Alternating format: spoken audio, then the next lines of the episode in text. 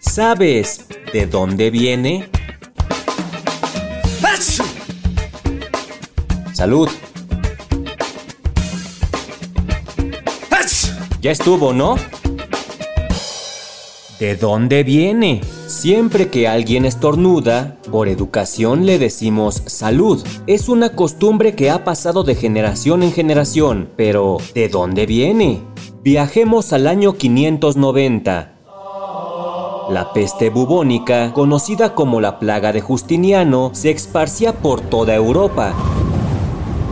Los datos históricos mencionan que hubo de 25 a 50 millones de muertes, por lo que la iglesia creía que era un castigo de Dios.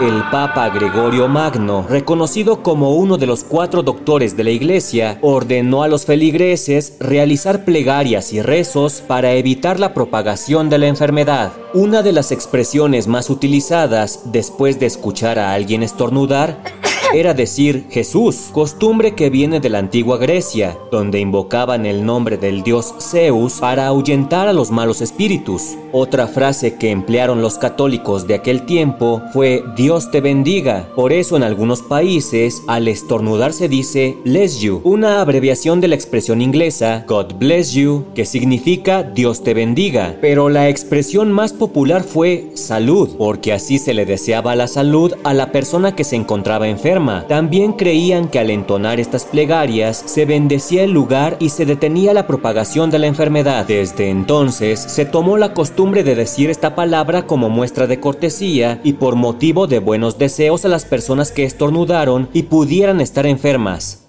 Incluso si una persona desconocida estornuda, es común que alguien le desee salud aunque no la conozca. Es curioso que, aunque decir salud tenga un origen religioso, todas las culturas y países del mundo tienen una frase especial para contestar cuando alguien estornuda. Salud. Bless you. Sancho. ¿De dónde viene? Un podcast de El Universal.